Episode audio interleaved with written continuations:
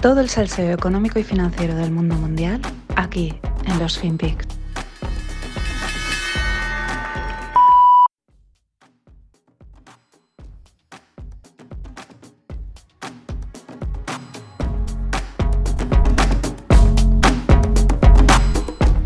Hola, no financieros. No se habrá oído bien, pero porque hay un era un mix y se oía ahí de fondo. Pero la entrevistadora de la CNBC eh, le pregunta a Riff Collins, que es uno de los cofundadores de Tether, mm, si la gente que tiene Tether puede eh, estar tranquila porque si van a recuperar sus dólares, pues están respaldados. Y Riff Collins contesta que no lo puedo asegurar pero lo creo firmemente. Hago una recapitulación. Tether es la stablecoin, la moneda, eh, la criptomoneda, que podríamos decir casi criptodólar, que está vinculada uno a uno con el dólar, un dólar, un Tether, y es la manera de acceder, una de las maneras de acceder, de, pasar del mundo fiat al mundo cripto. Mm, das tus dólares, te dan Tethers y con eso, eh, uno a uno, y con eso ya compras criptos. Tether, Terras y otras, pero Tether es la más importante. Bueno, pues Riff Collins aquí, como otras tantas veces y otros tantos actores del mundo cripto, no se corta. Mm, no lo puedo asegurar, algo tan importante, algo sobre lo que tú has fundamentado tu, el discurso de que Tether está respaldado, con cada Tether hay un dólar en unas cuentas, que podemos estar todo el mundo tranquilo. Dice, yo no lo puedo asegurar, pero lo creo firmemente. En fin, para mí resume en gran parte, si no todo, el argumentario cripto de los últimos tiempos, en el que te cuentan muchos rollos, muchas historias, pero al final se reducen, nosotros creemos en esto, o sea, cree en mí, hay que creer en esto, en fin, una religión, un mantra, y ojo, estas cosas también tienen su potencia, ¿eh? lo hemos visto, ojo que conseguir crear una religión no es nada fácil y también es muy lucrativo, pero mm, el problema es que en los mercados financieros, como dice un amigo mío, los yo creísmos duran lo que duran, al final todo tiende a su sitio. ¿Eh? el sonidito de las copas brindando en clara alusión a los vinitos de Descorchify. Qué, qué sutileza, qué sutileza.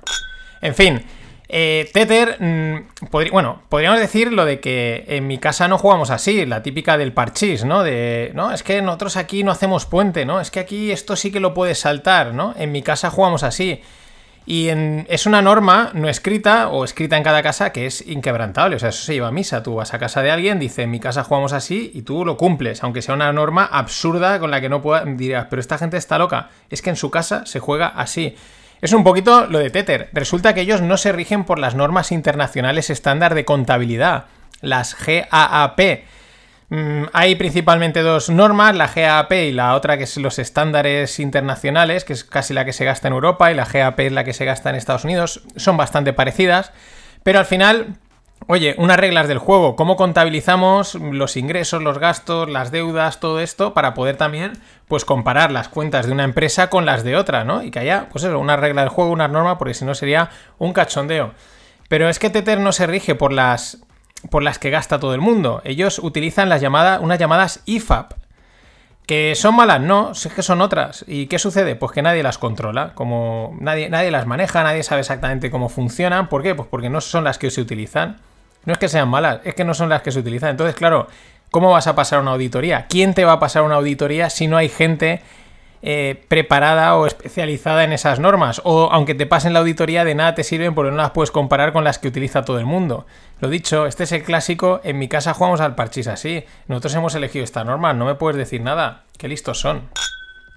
Pero bueno, al menos han presentado un balance de lo que dice que tienen en activos de respaldo de Tether, ¿no? La serie de activos que respaldarían esa emisión de casi 80 y pico billions de Tether.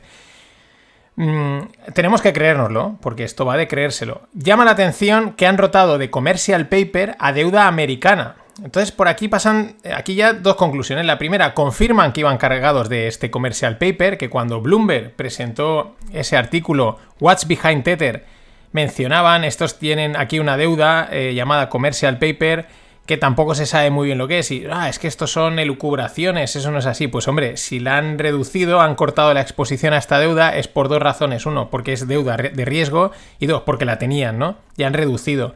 Eh, recordaos que la, commercial paper es. Las traducciones que encontran en, inglés no me, nunca me han acabado de convencer. Es como una deuda muy de corto plazo, como pólizas de crédito, créditos de muy corto plazo para cubrir liquidez y tal. También recordados, en el artículo de Bloomberg mencionaban que habían creo que eran unos 30, 30 y pico billions que tenían estos y iban a los mercados de commercial paper y los actores, los traders, los operadores decían, ese volumen yo no he visto en mi vida aquí. Y si alguien lo hubiese manejado, sabríamos quién es, pero de eso que nos cuentan no sabemos nada, ¿no? Las dudas nunca han parado de... nunca han dejado, nunca han cesado en torno a Tether. Pero eso, rotan, reducen la exposición al commercial paper y aparece ahí una cantidad en deuda americana. Vamos a ver, eh, creyéndonos este documento del balance de estos 82 billions de TT respaldados, vamos a ver algunas cosas interesantes. La primera, 5 billions de esos 82, que sería casi pues como un 6 y pico por cien o algo así, ¿no? Un 5, sí, no, perdón, un 5 por cien, más o menos, o 5 o 6, me estoy ahora liando, pero bueno, no importa. Eh, esos 5 billions están invertidos en tokens digitales, otras inversiones y tokens digitales. Esto está divertido, vamos a traducirlo.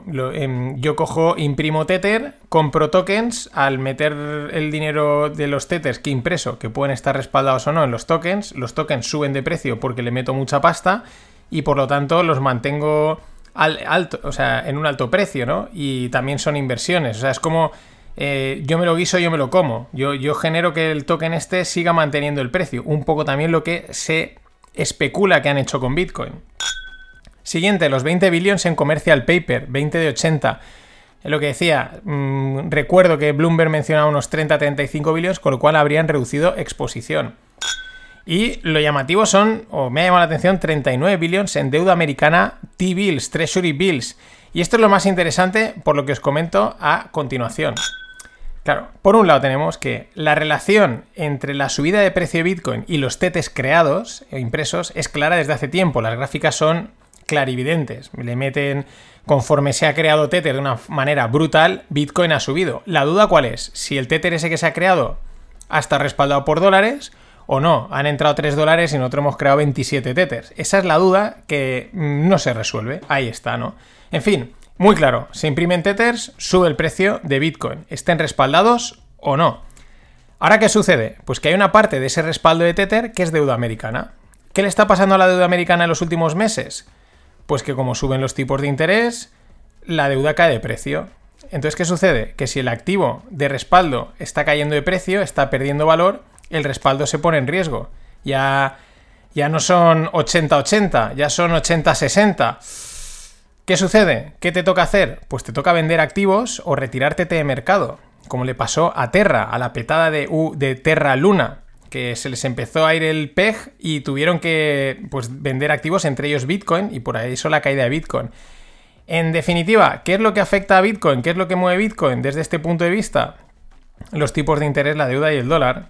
Punto. Mm, eh, si los bancos suben los tipos de interés o hay perspectivas de que suban los tipos de interés, la deuda cae de precio, al caer la deuda de precio, el respaldo con respecto al Tether se tambalea y entonces hay que vender cositas y pues todo acaba afectado. Todo el mundo cripto por el, por el mundo fiat, el, asqueroso y, y, vetusto mundo fiat, ¿no? Aquí es interesante, y esta es mi especulación, quizás las manos ocultas de reguladores y financieros, eh, de, altos, que lo han dicho, ellos son conscientes, lo comentaba ayer Ken Griffin y lo han mencionado, saben lo que pasa en Tether, quizás es una bomba de relojería muy gorda que podría hacer un agujero enorme en todo el sistema, y quizás le han dicho, oye, pon en orden tus cuentas, ves metiendo aquí una deuda creíble como es la americana, y por lo menos igual consigues ganar algo de respaldo, de, de credibilidad, no lo sé. Ya digo, me, sigue, me llama mucho la atención estos T-Bills. También eh, os, dejo en la newsletter el, hilo de un analista de mundo financiero y de renta fija, donde aborda el impacto que ha tenido la liquidez de los programas de los bancos centrales en el precio de Bitcoin. Es decir, lo mismo, creaban, bajan tipos de interés, crean, mm, imprimen dinero y eso ha ido a parar al final a los mercados cripto, concretamente Bitcoin. Esto es bastante lógico y lo llevamos comentando mucho tiempo, pero da igual, hay que seguir comentándolo. También eh, otro análisis interesante que hace, otra explicación, es cómo el famoso hodl, que es otro manta cripto, que es guardar las criptomonedas, tenerlas tú, que no se las. no moverlas, eh, no hace sino empeorar la situación de, en momentos de retirada de liquidez. Claro, si quita liquidez, lo que necesita es que aparezcan monedas, pero la gente las retiene. También es verdad que esto es favorable a la contra. Cuando el precio está subiendo, como las mm, monedas están retenidas, pues sube más fuertemente. En fin. Eh, al hacer hodl, pues se reduce el Bitcoin en, circulación. Pero además comenta otro punto también interesante y relacionado con la petada de Terra y Luna, de la stablecoin UST. Muchos bitcoiners ensalzaron la capacidad de Bitcoin de aguantar el viaje que le estaban dando. Como he comentado hace nada, el PEG se estaba yendo en Terra Luna y pues el proyecto Terra Luna tuvo que vender los bitcoins que tenían. Y entonces, claro, Bitcoin cayó de precio, pero todos decían, ¡buah! Es que está aguantando, fíjate qué resiliente es. La realidad, los datos es que siempre mal. La realidad es que solo se vendieron 80.000 bitcoins, 80.000 de unos 19 millones que hay entre circulación y hodlers. Solo 80.000 bitcoins. hicieron caer el precio de Bitcoin un 25%. Que no nos cuenten milongas. igual que decía ayer, no querías caldo, pues toma dos tazas o toma dos Tethers. Lo mismo que, de Terra o Celsius, pero los, de, pero los de Tether van a lanzar una nueva stablecoin, pero vinculada al peso mexicano, y estará disponible en las blockchains de Ethereum, Tron y Polygon. En fin, no sé si ahora decidirán auditarlo presentarlo de una manera más, mm, más creíble o también cogerán y dirán, pues venga, imprimir pesos y que esto sea la fiesta padre. Y nada, eh, recordaos que si. Bueno, que sorteo una camiseta entre los 200 suscriptores de la newsletter. Cuando lleguemos a los 200, faltan 15, así que eh, podéis eh, suscribiros, que me apetece ya a los 200 y luego cuando haga el sorteo, fuera.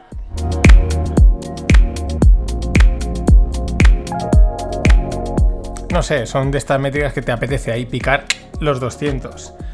Eh, como tomarse una copita de vino. En fin, vamos con la parte trendy, techy, eh, editorial, en fin, la última parte, ¿no? Que últimamente le estoy dando pues un... algo más libre, ¿no? Comento unas cosas, otras, y voy a seguir con el mundo cripto.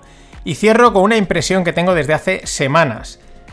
Desde mi punto de vista, el sector cripto está jodido, pese a que tiene futuro, pero está muy jodido. ¿Por qué? Pues porque a nivel de imagen le han dado por todos los lados, desde dentro y desde fuera. Y nadie ha contribuido para bien, absolutamente creo que nadie.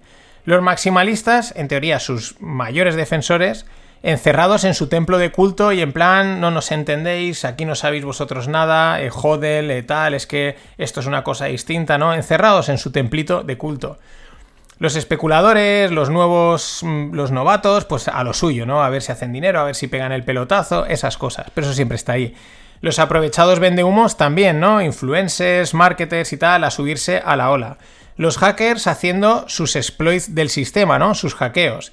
Que, que, hacen, tienen mm, una doble componente. Por un lado, mejoran el sistema porque al detectar vulnerabilidades el sistema se fortalece, pero al mismo tiempo generan dudas y desconfianza en el sistema cripto. Además tenemos los reguladores que van poco a poco apretando sus tuercas, viendo a ver cómo le pegan la zarpa bien pegada.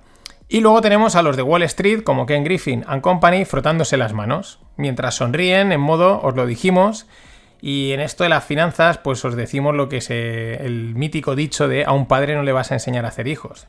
Aquí a los que saben de mercados y de finanzas no nos vais a enseñar cómo son los mercados, cómo son las finanzas y cómo se hace dinero con el dinero. El tema es que el dinero, las finanzas y los mercados, y para los puristas, pues el que quiera considerar cripto dinero bien y el que no, pues también, me da igual, se entiende. El tema es que el dinero, las finanzas y los mercados residen en una piedra fundamental que muchas veces se nos olvida, y es la confianza, algo tan abstracto, tan etéreo, tan humano como la confianza. Mi abuela, que era una gran comercianta, decía, siempre decía que hacer un cliente cuesta toda la vida, perderlo solo cuesta un instante. Y es que con la confianza es igual, y la del sector cripto, desde mi punto de vista, está saltando por los aires. No sé si ha saltado ya definitivamente, si le queda un poco por saltar, no sé si está en slow motion, eh, pero está saltando por los aires. Y las propuestas, las tecnologías, las soluciones que trae, que son muy buenas, muy guays y muy chulis, y tendrán su uso, pero en mercados, finanzas y dinero, sin confianza y sin credibilidad, pues todas esas cosas no valen nada, absolutamente nada. Es clave la confianza y la credibilidad. Por eso digo que está jodido, pero no muerto. Siempre lo he dicho. Creo que esta tecnología llegará a, ser algo. Pero hasta ese momento va a necesitar de una depuración muy grande, una limpieza sin precedentes. Luego tiene que venir un lavado de cara y empezar de cero a construir la confianza y la credibilidad. Marketing, comunicación, estrategia, etc. ¿Cuál es el problema? Pues que esto eh, creo que solo lo puede hacer una entidad centralizada. Una entidad que tenga, diseñe un plan de acción, una estrategia, unos objetivos, en fin, algo centralizado va contra lo descentralizado que te venden. Y a mí solo me viene una entidad o un entidades, es Wall Street o Wall Street y Silicon Valley, que también lo hemos hablado alguna vez. Son los que me vienen a la mente. Porque la verdad, esperar que las comunidades descentralizadas, que van a tener su aplicación y su uso en ciertos eh, campos, Esperar que esta descentralización lleguen a un quórum en estos temas tan claves como es definir un plan de acción, una estrategia, un lema, en fin, toda esa parte marketingiana, que lleguen a un acuerdo y que además eso funcione, pues a mí me parece realmente una quimera. Hasta entonces, pues hay que seguir observando y jugando. Jugamos al parchís, o jugamos a los tokens, o a los Shivas, o a cualquier otra historia. Vas viendo por dónde van las cosas. Y cuando entre en este sector gente que sepa de finanzas y se pongan en serio, es cuando cripto o su evolución, la cripto 3.0, 4.0 o como se le llame, si hay un rebranding, muy probable, se ha intentado ya con el concepto de Web 3, cuando llegue ese momento lo veremos y es cuando será algo a considerar de forma ya seria. Hasta entonces, pues yo lo seguiré contando aquí, que para eso estoy, y seguiremos al tanto. Nada más, hasta mañana. Y ponen un tuit con dos emojis de un cohete y volando. ¡Uh! ¡Volando! Daniel, ¿volando a dónde? ¿Volando a dónde, Daniel? Tienes 18 años, has invertido en Bitcoin los 35 euros del cumpleaños y los 40 de la comunión. ¿Volando a dónde, Daniel? Vete a estudiar, ¿verdad? Vete a estudiar que, que me estás tocando ya la